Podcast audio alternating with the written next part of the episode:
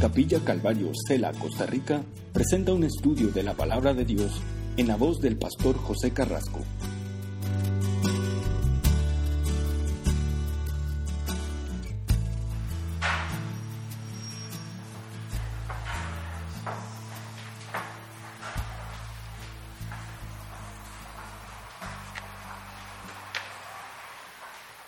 Vamos a continuar con el libro de Job.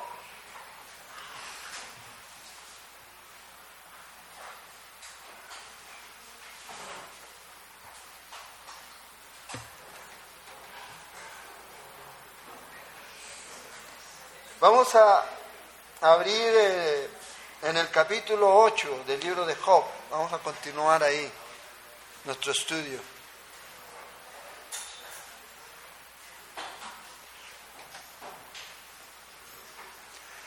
En el capítulo 7 estuvimos viendo aquí la defensa que hace Job.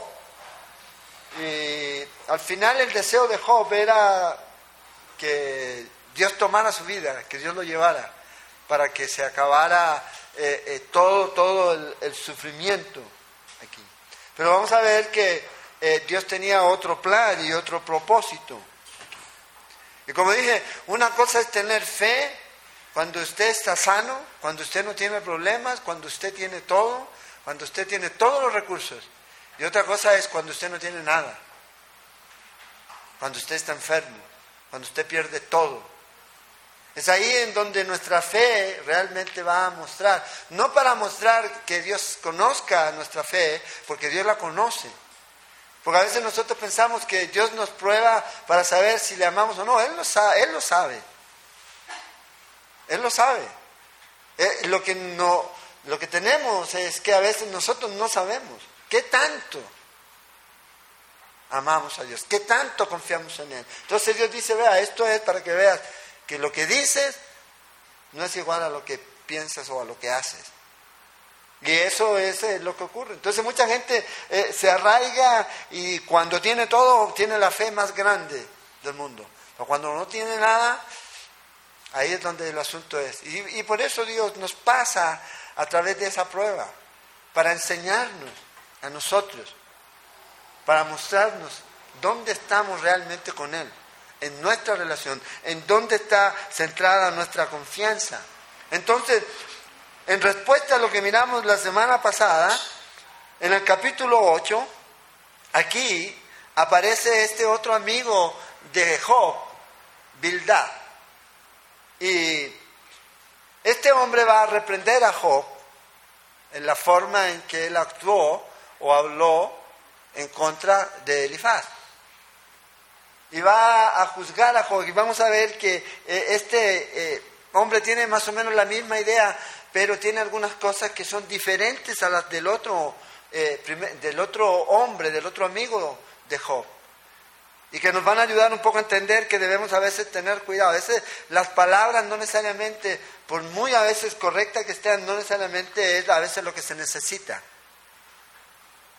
A veces sencillamente la gente eh, eh, piensa y dice, bueno, habla con alguien, pero véale el lado bueno. ¿Qué lado bueno yo lo voy a ver si yo pierdo a mi esposa o a mis hijos? ¿Qué debo hacer? Es algo que yo no puedo entender, es algo que la otra persona no puede entender. Pero yo sé que hay alguien que sí puede entender y que está en control de esto. Y ahí es donde lo que debemos hacer es orar más que hablar. Es dirigirnos a Dios, es llevarnos a Dios. Entonces, aquí vamos a ver que este hombre va a plantear también una tesis. Los primeros siete versículos hablan de esta tesis que va a plantear este hombre. Luego del versículo 8 al 10, vamos a ver de dónde viene el conocimiento de este hombre. ¿Se acuerdan? El otro venía de sueños, de visiones. Vamos a ver que este conocimiento que este hombre tiene es un poco diferente. Y luego al final vamos a ver cómo aplica todo esto a Job. Porque este es el argumento. La tesis se basa en que todo lo que él aprende o lo que él conoce es para aplicarlo a Job. Porque ese es el punto. Entonces vamos a ver aquí lo errado que a veces puede haber en nuestra posición aquí. Con respecto a ciertas cosas. Y a veces es mejor tener misericordia. Entonces, aquí Dios, según este hombre, nunca hace nada injusto. Ese es el concepto que este hombre va a plantear. Dios nunca hace nada injusto. Y parte de la base de que la tradición que él tiene, el conocimiento de los antiguos y dichos antiguos, le dan a él la razón. Y es lo que él va a hacer, va a apoyar este argumento en la tradición. Entonces, como Dios no viola la ley y Dios no hace nada injusto, entonces el problema es Job. Es Job. Ese es el punto. Entonces vamos a leer aquí Job 1, versículo 1 al 7. Dice, respondió Bildad suita y dijo, ¿hasta cuándo hablarás tales cosas? Lo que habló en el capítulo 7. Y las palabras de tu boca serán como viento impetuoso.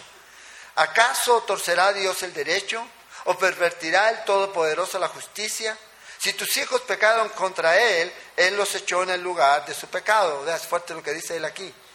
Si tú, si tú de mañana buscares a Dios y rogares al Todopoderoso, si fueres limpio y recto, vea, está infiriendo algo aquí también con relación a Job. Ciertamente luego se despertará por ti y hará prosperar la morada de tu justicia.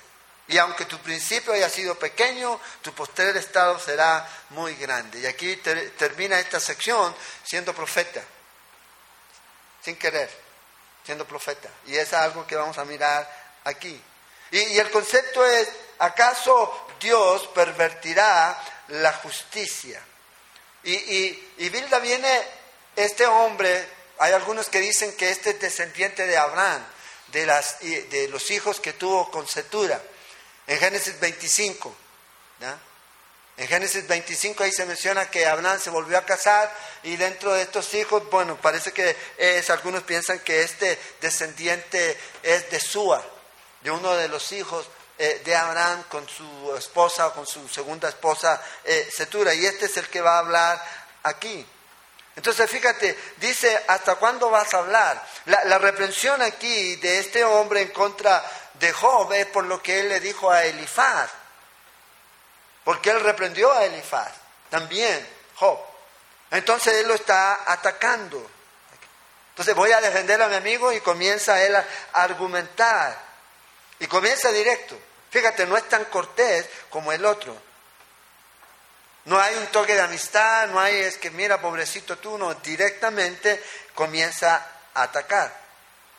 No hay el propósito de calmar a Job, calma, tranquilo. Todo esto se va a arreglar. No, directamente él va a atacar. El otro era flexible, el otro era un poquito, podríamos decir, eh, eh, más compasivo. Este no, este sencillamente. Esto es blanco y esto es negro. ¿Conoce gente así usted? Que son totalmente inflexibles. Y no solo esto, sino que va a mostrar aquí su tradición o su apego a las tradiciones, a lo que él había supuestamente aprendido. Y esto es algo que hace que se encierre en eso y lo hace orgulloso, mis tradiciones. Esto es blanco, esto es negro. Y no presta atención, según él, a nada más. Entonces él va a comenzar y dice aquí en el versículo 3, comienza con esta pregunta, ¿acaso torcerá Dios el derecho o pervertirá el Todopoderoso la justicia? Entonces, ¿en qué descansa Bilda la confianza de este hombre? En la justicia de Dios. O sea, Dios o Job está recibiendo tal castigo porque obviamente hay algún pecado, porque Dios es justo. Este es el punto aquí. Y fíjate, versículo 4, y este es algo que eh, es increíble lo que él dice, si tus hijos pecaron contra él, él los echó en el lugar de su pecado. O sea, acusa aquí y le lanza la muerte de los hijos de Job, ¿verdad? Delante de su rostro como, fíjate, esto es pecado. Ellos pecaron, por eso Dios los mató. Punto. Y esta es la conclusión a la que él llega. Y si tú no te arrepientes, vas a ir hacia el mismo o vas hacia el mismo destino. Eso es lo que él está diciendo. Ahora, imagínate tú a Job. ¿Se acuerdan cuando miramos el primer capítulo qué hacía Job por sus hijos? Dice que oraba y hacía sacrificios. ¿Habrán pecado mis hijos? Voy a hacer sacrificios. El sacrificio por si las moscas. Es lo que hacía. Pero aquí está tratándolo duramente y no sirvió de nada todo lo que tú hiciste. Porque tus hijos murieron y como murieron, de esa manera es, obviamente, porque Dios trajo castigo sobre ellos por su pecado. Y si tú sigues en la misma situación, es lo que le va a decir, tú vas a ir hacia el mismo lugar en donde ellos están ahora. Esta es la conclusión de este hombre. Pero luego dice en el versículo 5, si tú de mañana buscares a Dios y rogares al Todopoderoso. Y luego dice en el verso 6, si fueres limpio y recto, ciertamente luego se despertará por ti. Entonces, fíjate aquí, este hombre no conoce nada de lo que está ocurriendo en el cielo. Nada de lo que nosotros conocemos que ocurrió, de acuerdo a los capítulos 1 y 2. Y él lo que él está diciendo aquí es, vea, todo lo que te ocurrió a ti es producto de que hay una causa y un efecto. El principio, el famoso principio de causa y efecto. Esto es lo que él está diciendo. Todo lo que ha ocurrido es producto de una situación.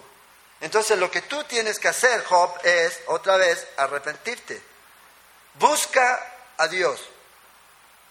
Entonces fíjate, ¿dónde trae esto? Inmediatamente después de decirle tus hijos murieron por su pecado. Entonces tú ahora tienes que arrepentirte. Entonces, ¿dónde está Job en esta situación? Imagínate. Con todas estas acusaciones. Este es el consejo de este hombre. Un consejo obviamente que no tiene mucho sentido. Ahora, si tú vas a tratar con alguien que tiene un problema de temperamento, algunos lo llaman, eh, eh le llamaba el Evangelio del temperamento. Dale una tacita de té y suficiente. Pero cuando el dolor y el sufrimiento es mucho más profundo, eso no sirve. El decirle a alguien, anímate, vamos, vamos, vamos, en realidad para esa persona es un insulto. Tiene que ir mucho más allá. O sea, tu ayuda no sirve. La ayuda de, real que sirve es la ayuda de Dios. Eso no quiere decir que uno va a estar ahí, pero si yo voy a estar diciendo, vamos, vamos, vamos, que se puede, y el otro con todo corazón roto, destrozado, se murió su familia, qué sé yo, una serie de cosas, como le pasó a un pastor por una transfusión de sangre, murió toda su familia. ¿Dónde se prueba realmente el amor? En el dolor. Ahí realmente. Y aquí nosotros podemos ver a este hombre. ¿Dónde está el lado bueno de todo esto? Tú no le puedes decir a alguien dónde está el lado bueno, pero yo sé que hay alguien que sí te puede ayudar y ese es Dios, no yo. Y lo que yo te puedo decir a lo mejor puede agrandar más y profundizar más tu dolor. Entonces, ¿qué debo hacer? Ir a Dios, ir a la oración. Es llevarlos ahí a orar. Porque nosotros no sabemos. ¿Por qué el apóstol Pablo dice que a veces ni siquiera sabemos cómo pedir? Entonces, ¿por qué creemos que podemos saber lo que la otra persona está sintiendo? si a veces ni siquiera nosotros mismos sabemos cómo pedir en una situación para nosotros mismos. Entonces, ¿qué debemos hacer? Entregarnos a Dios. Dios no puede hacer nada si sabemos solamente nosotros, nosotros. ¿Cuándo Dios va a intervenir? Cuando dejamos a Dios venir en su ayuda. Dios ese es el único que lo puede hacer. Pero este hombre lo único que está haciendo es atacarlo. Y a veces a nosotros nos pasa lo mismo. Nos pasa lo mismo.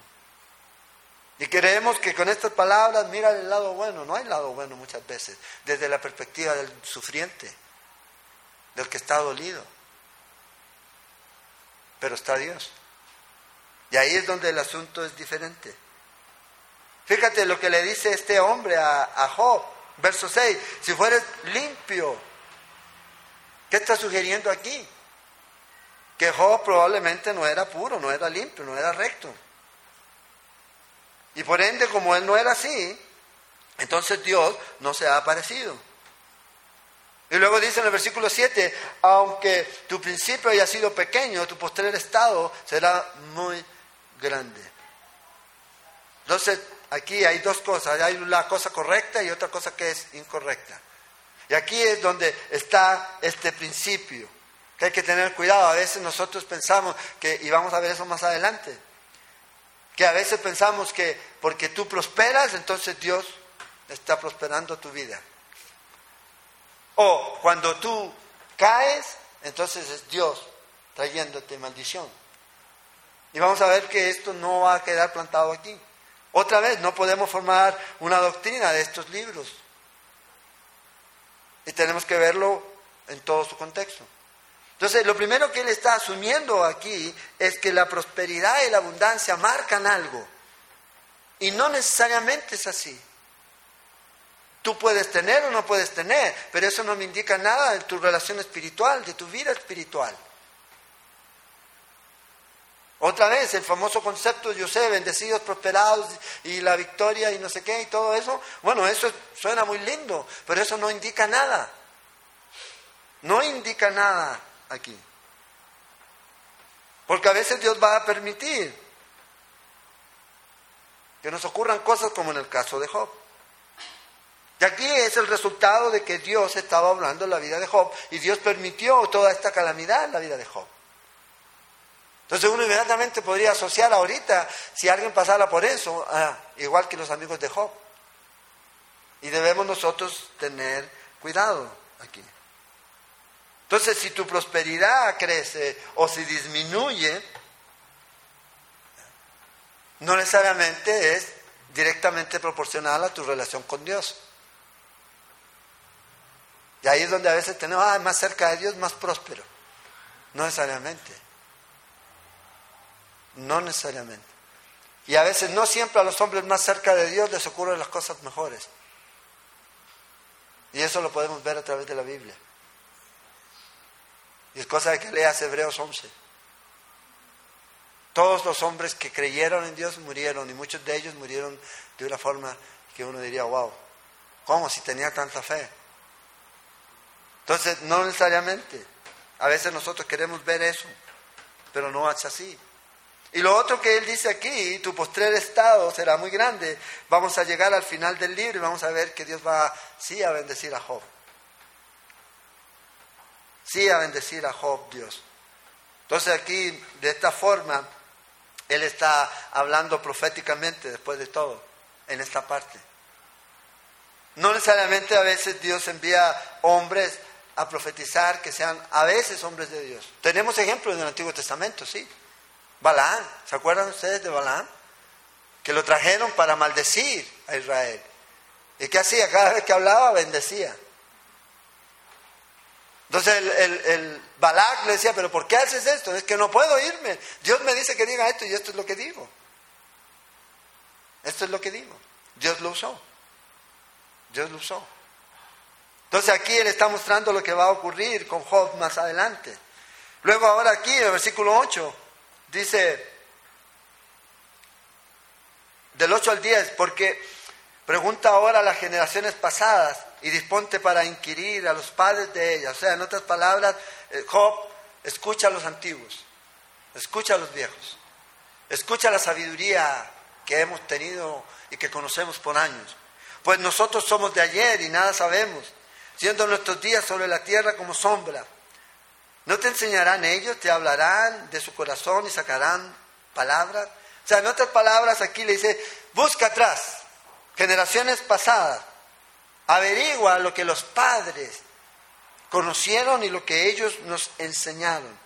Es lo que le está pidiendo aquí.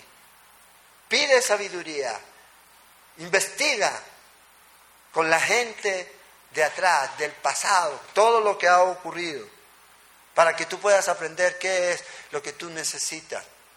Porque nosotros, como dice aquí, somos pasajeros. Entonces toma tiempo, Job. Considera la tradición antigua.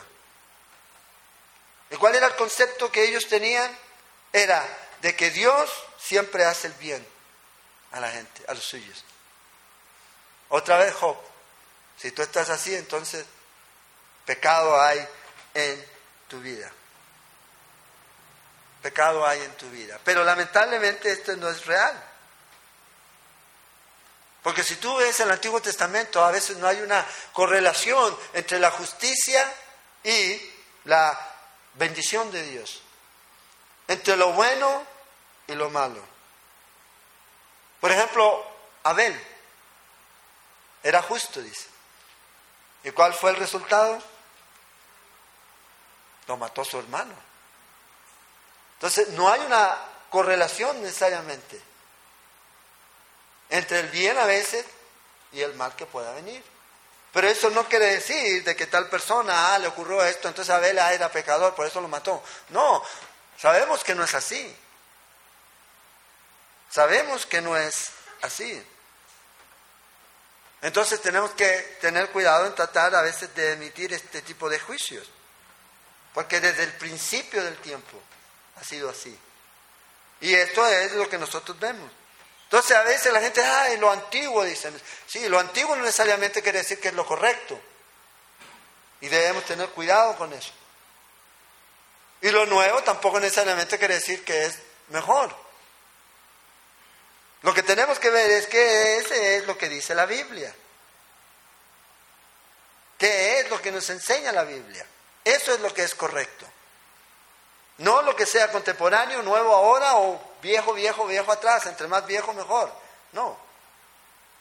De hecho, hay algunas escrituras que nos dicen volver a la senda antigua. Pero también nos dice, vea, vino nuevo. Tenemos que tener cuidado y ver el balance de las escrituras. Y ver que muchas veces no siempre la respuesta está en el pasado sino que a veces lo necesario es sencillamente decir, sabes, yo no sé, yo no entiendo, pero yo sé de alguien que sí sabe, y ese es Dios. Y mejor vamos a Él en oración. Entremos en este tiempo de oración. La hora mayor que tú puedes hacer en la vida de un hombre, como en el caso de Job o alguien que esté sufriendo, es orar.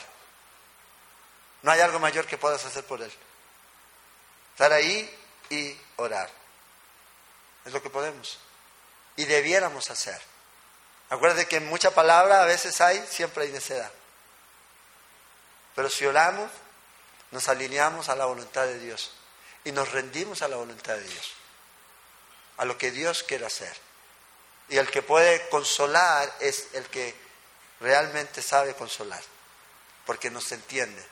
Segunda Corintios, capítulo 1, el Dios de toda consolación. ¿Y cómo lo encontramos? A través de este tiempo de oración. Pues nosotros, dice en el verso 9, somos de ayer y nada sabemos. Nada sabemos. Somos nuevos, nada sabemos de lo antiguo. Sabiendo, siendo nuestros días sobre la tierra como sombra. Somos sombras. ¿Se acuerdan ustedes de eh, la película Gladiador?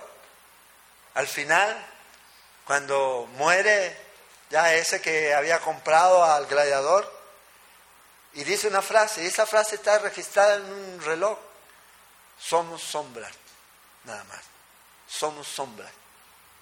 Así vamos. Bueno, esto es lo que él está diciendo aquí.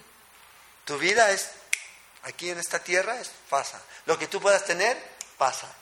Lo que tú puedas hacer, va a pasar. Va a pasar. ¿Qué es lo que va a quedar? Lo que hacemos, lo que usamos para Dios, lo que invertimos para el reino de Dios. Nuestro tiempo. Eso es lo que va a pasar. Eso es lo que va a quedar. El resto pasa. Todo lo demás pasa. Este cuerpo va a pasar, este cuerpo se va deteriorando. Por eso es importante que no nos quedemos en el pasado, sino que avancemos hacia el presente. Que lo que ha pasado atrás no, nos, no sea como un ancla.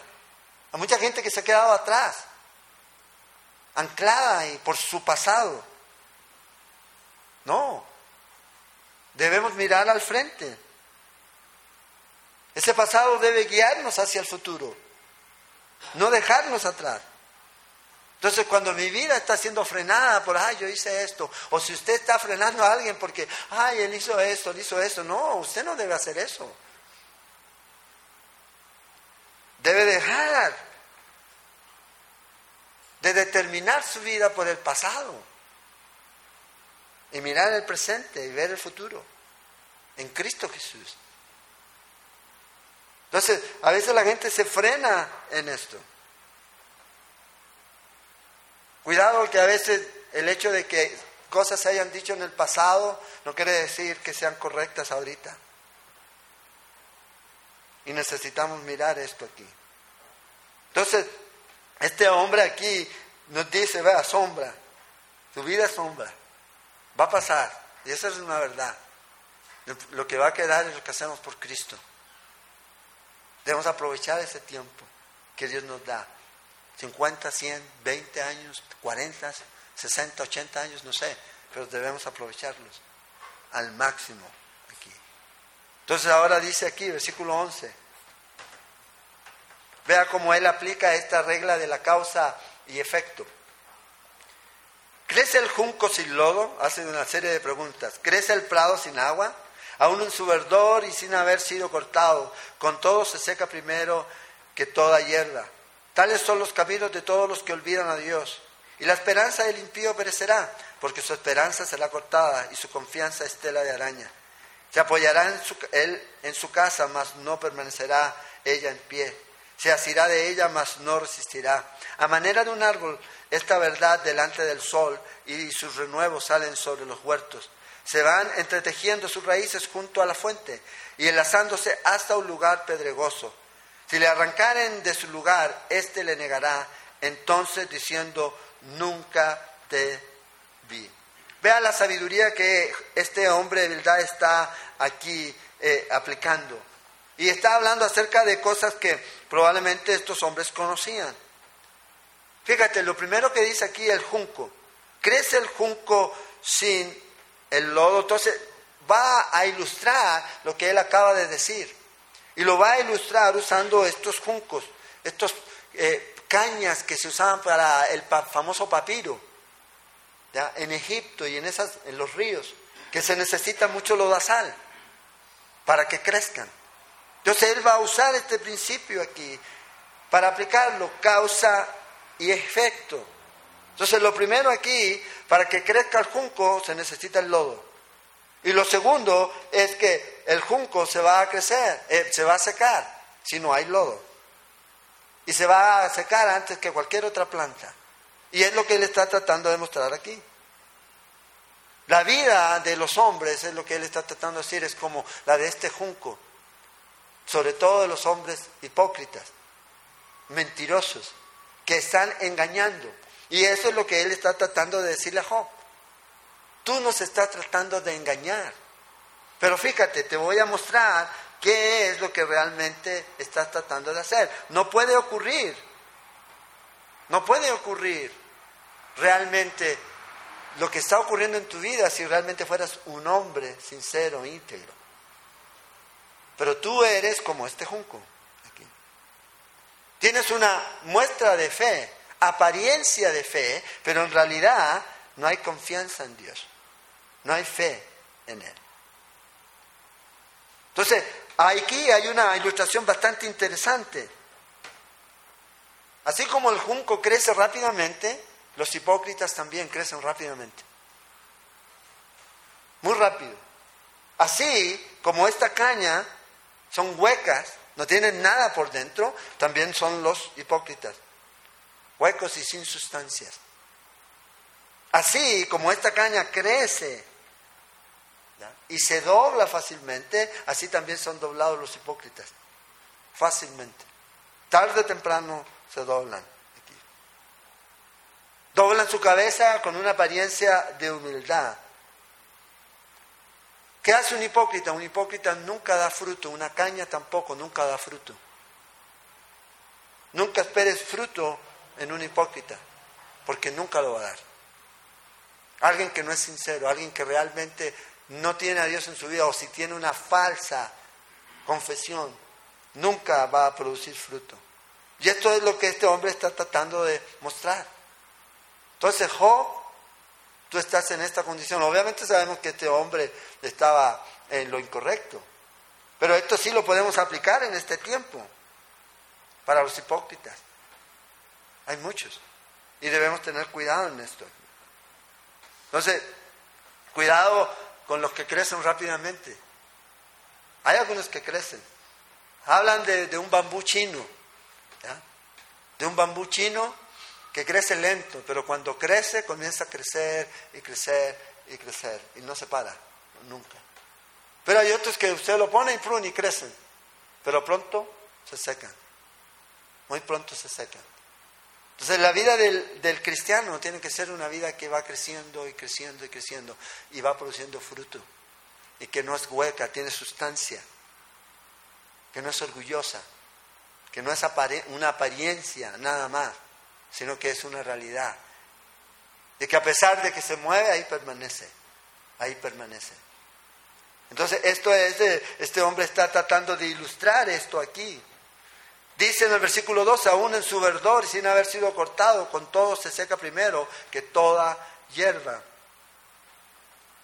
Y eso va a ocurrir mucho antes a veces que el Señor venga, muchos hipócritas van a ser cortados, van a salir a la luz, tarde o temprano. Dice, tales son los caminos de todos los que olvidan a Dios. Así son los caminos. Todos aquellos que dan la espalda a Dios van a morir. Se secan. Y ese es lo que este hombre está diciéndole a Job. Puedes prosperar un tiempo. Puedes mostrar una apariencia. Pero tarde o temprano la ruina viene. Para aquellos que son hipócritas, tarde o temprano va a venir la ruina. Porque no puedes mantener la careta siempre. Va a llegar un momento en donde vas a quedar descubierto y vas a salir a luz. Porque eso es lo que es un hipócrita, un actor. Va a llegar un punto en donde ya no vas a poder actuar. Ah, con la cara que ya ah, feliz. Pum, y va a salir. Entonces, para que eso no ocurra, tenemos que venir a Cristo, arrepentirnos y vivir esa vida íntegra ante Dios. Entonces fíjate aquí cómo él está tratando de aplicar esto en la vida de Job. Pero Job sabemos que no era hipócrita. Sabemos esto, nosotros porque conocemos los dos primeros capítulos. Este hombre no. Nosotros sí. Entonces aquí es donde está la diferencia. Ahora versículo 19, ciertamente este será el gozo de su camino. Y aquí está la promesa de la bendición para los perfectos en Dios. Y del polvo mismo nacerán otros. He aquí Dios no aborrece al perfecto, ni apoya la mano de los malignos. Aún llenará tu boca de risa y tus labios de júbilo. Los que te aborrecen serán vestidos de confusión y la habitación de los impíos perecerá.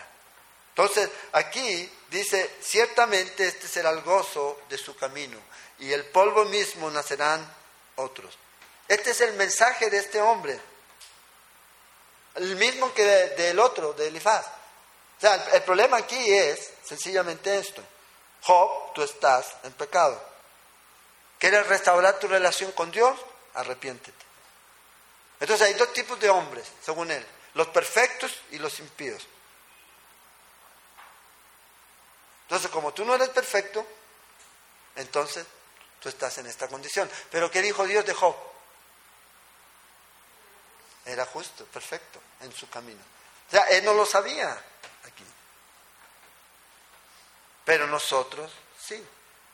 Y ese es lo que está tratando de poner aquí. Entonces, prosperidad, no prosperidad, enfermedad, no enfermedad, justo, impío. No, no es así el asunto. No es correlacionado, no los puede relacionar. ¿Por qué? Porque hay mucha gente que ha muerto con enfermedades muy terribles o cristianos que mueren o que pasan situaciones difíciles. Eso no quiere decir que si Dios te bendice, gloria a Dios, Dios te bendice. Está bien. Y gloria a Dios por eso. Porque Dios te bendice. Materialmente hablando. Porque bendiciones espirituales las tenemos todos, las mismas. En Cristo Jesús. ¿Usted bendeció? Sí. Efesios. Efesios 1. Todas las bendiciones espirituales las tenemos. Los mismos. El problema es que no nos hemos apropiado de esas bendiciones porque estamos demasiado preocupados de las bendiciones que son tangibles, de lo que se ve, de lo material, pero nos olvidamos de las bendiciones que tenemos allá en los cielos para nosotros. Y eso es, algo que a veces como cristianos se nos pasa. Nos volvemos muy, muy terrenales para vivir nuestra vida. Muy enfocados. Y yo sé, hay gente que dice, ah, es que si usted pasa con la cabeza allá en el cielo. Sí, porque allá es donde voy a vivir. Allá es donde voy a vivir. Ahorita estoy de pasajero aquí. Entonces, me enfoco allá y si me enfoco allá, no voy a perder de vista esto. El problema es cuando me enfoco solo aquí, pierdo de vista eso. Que es lo más importante aquí. Entonces le dice Job, ¿quieres volver a tu posición de estar gozoso, alegre? Vuelve a Dios. Arrepiéntete. Eso es lo que él está diciendo, este hombre, a Job. Los que te aborrecen, dice, serán vestidos de confusión. ¿Y cómo estaba sufriendo Job aquí? Yo creo que estaba ahí como más confuso cada día aquí.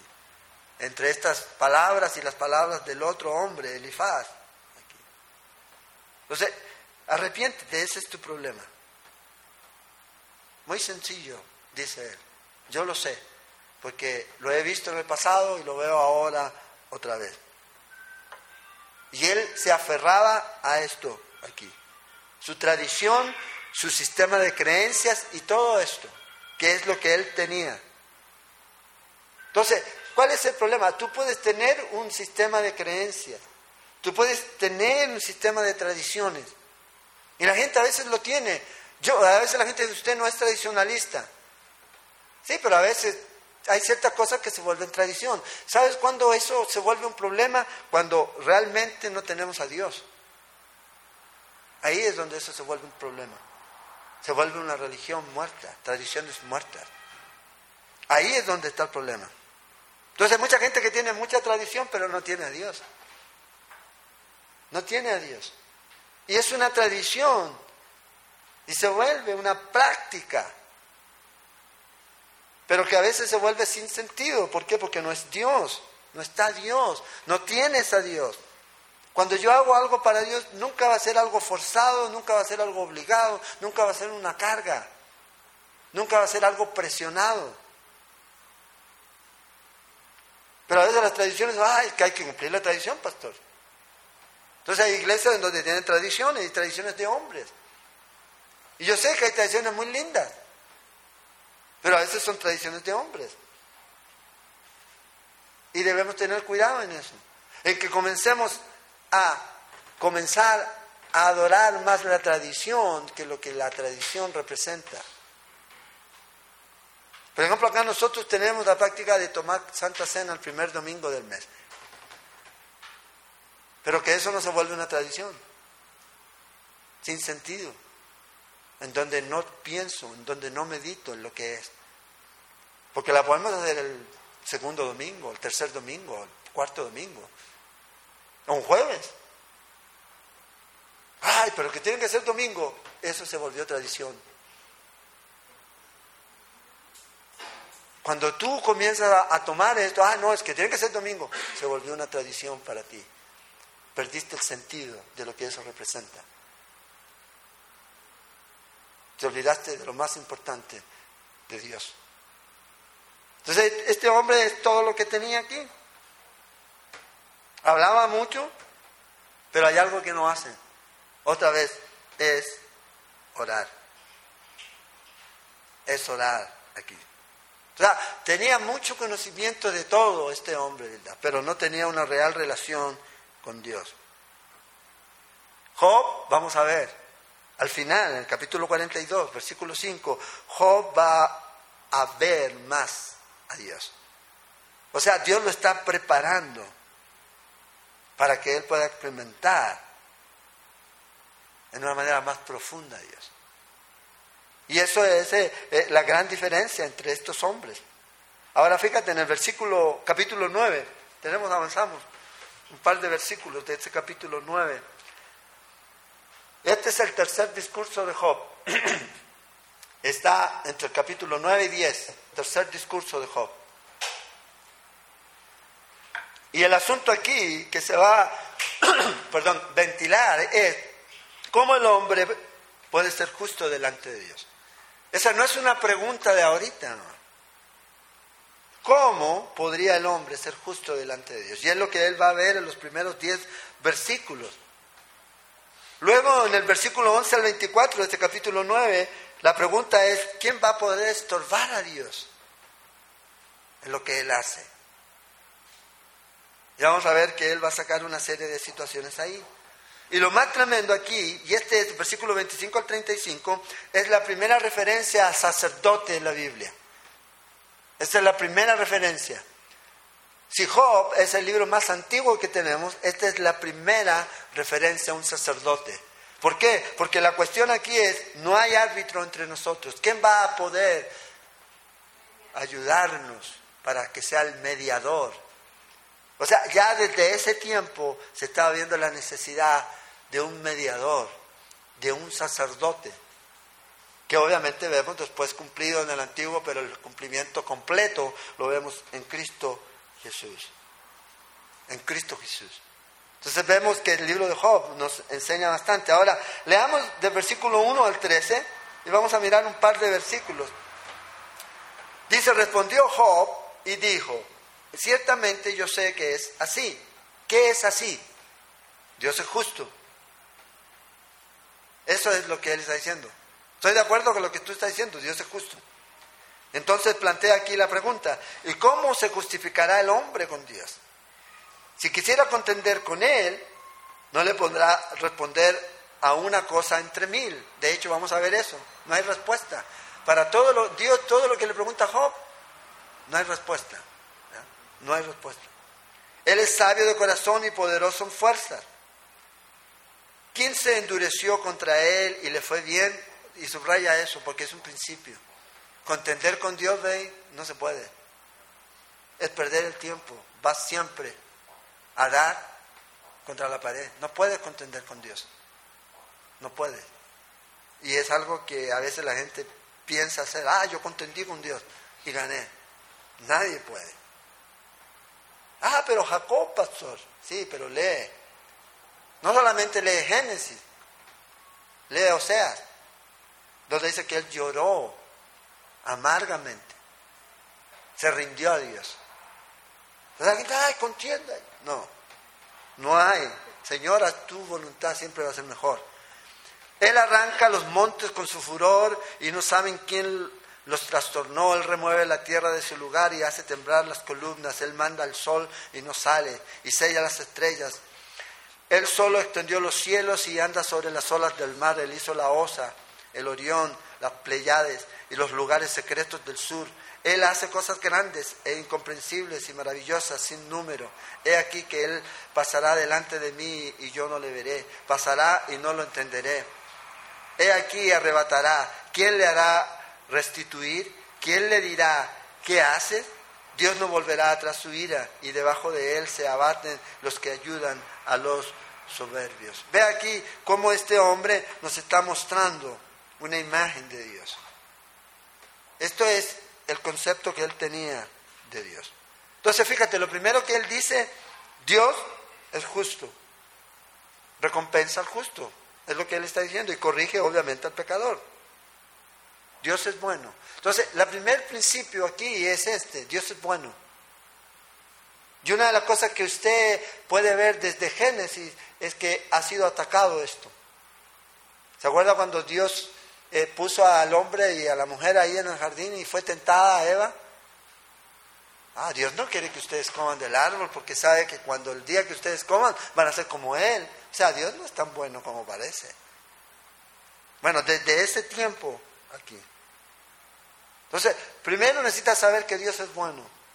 Segundo, necesitas saber que Dios es justo. ay, ¿qué va a pasar con los de las tribus de allá de, que nunca han oído de Dios? Y la gente se debate en eso. Dios es justo. Yo no te estoy diciendo que van a ir al cielo que van a ir al infierno, pero yo te puedo decir, de acuerdo a lo que Dios dice aquí en su palabra, es que los va a tratar justamente. Más que yo y más que tú. Sí, en los momentos difíciles de nuestra vida.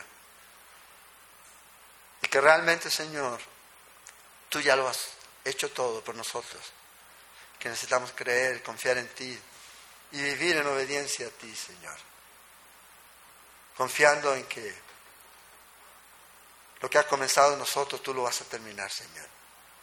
Ayúdanos a permanecer en obediencia a ti, Padre. Gracias. Oramos y pedimos ahora que nos cuides al volver a nuestras casas y que continúes tú, Señor, en esta semana trabajando en nuestra vida, Señor. Úsanos, úsanos, Señor, para tu honra y tu gloria. Llénanos con tu Espíritu Santo y tu amor, que realmente seas tú nuestra pasión en todo, lo más importante. No es que no vivamos en otras cosas, Señor, pero nada se compara a la pasión que tenemos por ti. Señor, te pedimos que nos ayude, Señor, a mantener vivo ese fuego, esa llama, Señor. Oramos y ponemos, Señor, nuestras vidas en tus manos, en el nombre de Jesús. Amén.